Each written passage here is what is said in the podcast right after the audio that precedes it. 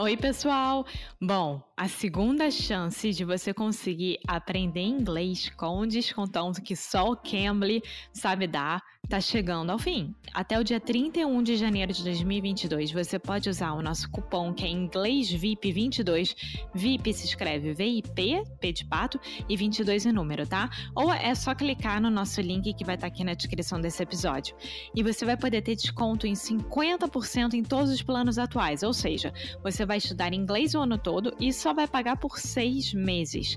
Então corre, vamos tirar logo isso do papel. Tudo que vocês aprendem aqui no Inglês no Micro rádio pode ser colocado em prática. Lembrando que o Cambly tem uma imensidão de professores de inglês que você pode escolher de acordo com seu perfil, com seu estilo, aquilo que você quer. Tá? Então vai lá, cambly.com ou aplicativo do Cambly, coloca o nosso cupom inglês VIP22 ou clica direto no link que vai te levar até lá, tá bom? Now on with the show.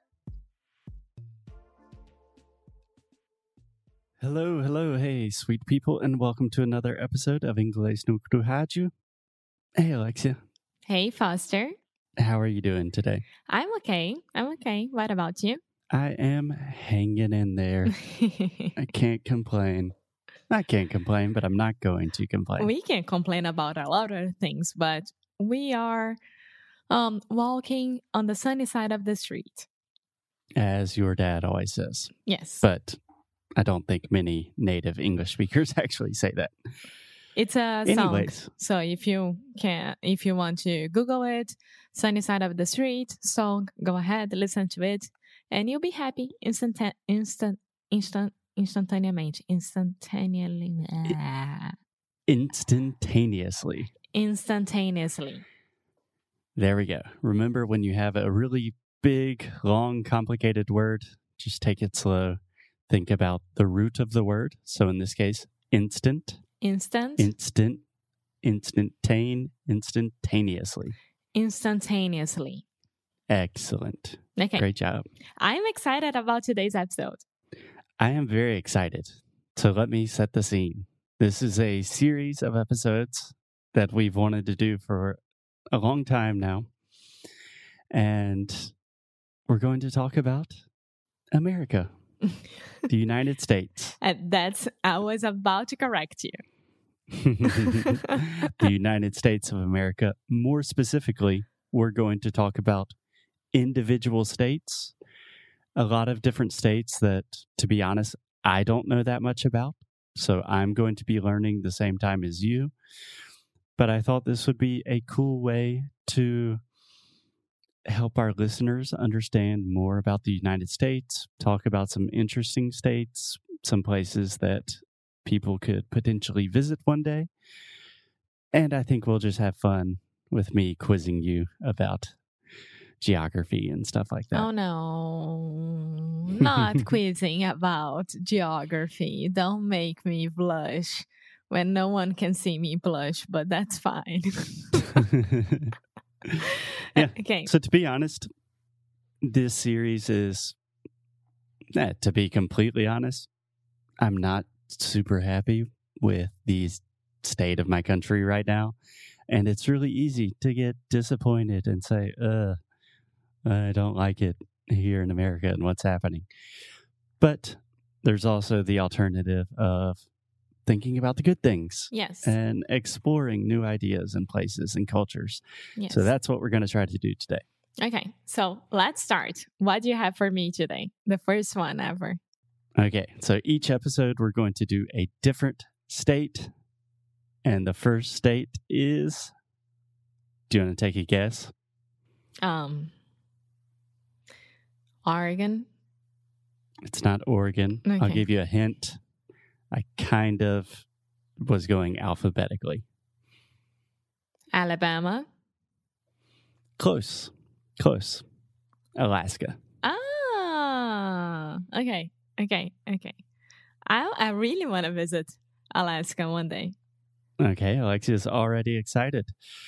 So first tell me, Alexia, do you know anything about Alaska? Very cold, beautiful nature, a lot of huskies, and a lot of fishing trips, I think, and boats. I don't know why, but I know that. And um apparently people there are very nice. Okay, I think all of those things are true. Absolutely. A lot of boats, a lot of beautiful scenery, a lot of fish. One interesting fact I was reading the biggest salmon ever caught in history was in Alaska. And a salmon, Selmo, was a hundred pounds. So that's like that's like you. Thank you. I think. I don't know. so Alexia was caught in the middle of the sea as a salmon. um, yeah, yeah.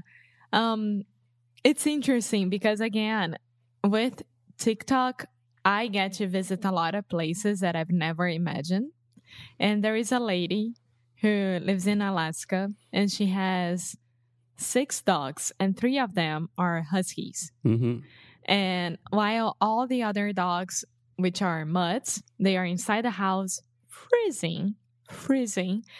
All the huskies are outside having a lot of fun with that horrible snow and like sleeping outside and like having their natural habitat. Habitat. Habitat. There we go. Cool. Cool. Yeah, I love huskies.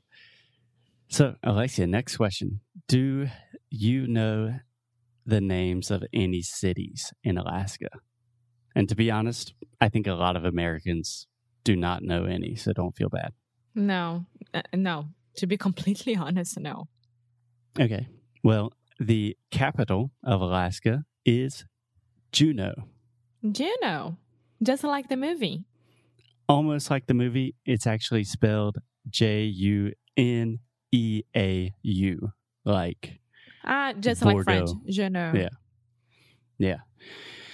So, I think the most interesting thing about Alaska is it is either the newest state or the second newest. I'm not sure if Alaska or Hawaii came first, but we have the 48 continental United States, contiguous United States. That means they are in the same piece of land.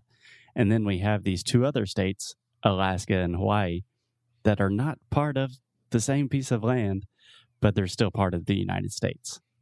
Kind of crazy, right? Yeah, I'm opening the map right now. So No, no, no, no maps. No why? friends. Because I'm teaching you. but I, really, I, okay. Thank you. So let me ask you another question, Alexia. When do you think Alaska officially became a state? And again, I asked my dad this last night, and he was totally wrong. So don't what feel did bad. he say? What did he say? I'm not going to tell you. Mm. Okay, 1980s. Only in the 1980s. A lot of can happen only in the 1980s. Okay, that's a pretty good guess. Alaska became a officially became a state in 1959. Okay, that's that's now. I mean, it's very very new. And before that, it was what? I don't know. a piece of land only. Um, no, it was actually part of the USSR, if I'm not mistaken. It was a part of Russia. Okay. And I don't know that much about the acquisition of Alaska. I imagine it has to do with oil and gas. I did not do that deep of research, to be honest. That's interesting. Yeah. Imagine when my dad was born, Alaska was not part of the United States. Not even my dad. Not your my dad either. was already a teenager. Yeah. See that? I'm talking good things about you here. Okay, so let me ask you a really difficult question. Ah, meu Deus. and this is not specifically related to Alaska. What do you think is the biggest state in the U.S. in terms of geography? So the biggest, talking about land. Talking about land. Yeah. Is it a continental state? just give me your best guess. Think about a big state. What do you think is the biggest state? Should be pretty obvious. Texas. Did I get it right? No, that's what everyone thinks. The biggest state in the U.S. is Alaska. Ah, Amor, pô, tricky. That was a trick question. Uh, But Alaska is huge. It is way bigger than Texas. Alaska, Alaska is the size of one fifth of the contiguous United States. So seriously? Yeah, That's it's- crazy. it's enormous. That's crazy. But Yes. Uh, although Alaska is the biggest state in the U.S. in terms of geography, it is the 48th biggest in terms of population. So it's the third smallest state. well, I mean, I like that because a lot of nature is being um conserved. Yeah. Yeah. There are Yeah. only 700,000 people in Alaska. So to put that in perspective, it's like that's two mm. more or less. smaller than metropolitan Porto. It's like two Spartanburgs. Yeah. Okay, I like that. I like Yeah. that. It can be very lonely during winter, I imagine, which is most all the year. But Yeah.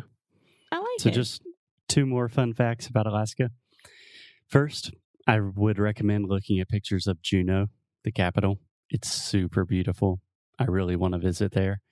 And Juneau is the only capital in the US that does not have road transportation. So the only way you can get to Juneau is by a boat or a plane. Pretty crazy, right? yeah, I don't like that. I don't like that. Imagine, like, You get, you get stuck in Juneau during a winter um é, a tempestade. I even lost words right now because I mean, how can you get away from it? Only by boat because apparently airplanes will be closed as well. So by boat during freezing weather, no way. Do not Okay. like it. So Alexia says no to Juneau. So another fact about Alaska that probably will give you a little bit of hesitation. For every 20 people in Alaska, there is one bear. Yeah. I, to be honest, I think that I prefer bears than alligators in South Carolina. Yeah, but there are a lot of bears in Alaska. yeah. Yeah. I mean, I, I think that I would spend like maybe three months to six months in Alaska just to get to know the place, but I would never have a life there. Yeah, I'm really interested in visiting Alaska one day. Have it's you a hard trip. Yeah. Have you ever know anyone who went to Alaska to visit? Do I know anyone that's visited Alaska? Yeah. Yeah. Yeah, I have a handful of friends that have been there. Hmm. Um, everybody loves it. Most people go for the nature, the fishing, the hiking, but it's a beautiful, beautiful place. It's just really far away from where I am. It's not the easiest state to get to, but it looks beautiful. And there are a lot of bears. So keep that in mind. Baby bears. Okay. So that Okay, is our love it. first United States state session thing, Alaska. Check it out, read some more information about it, and we will talk to you tomorrow. Okie dokie. Bye.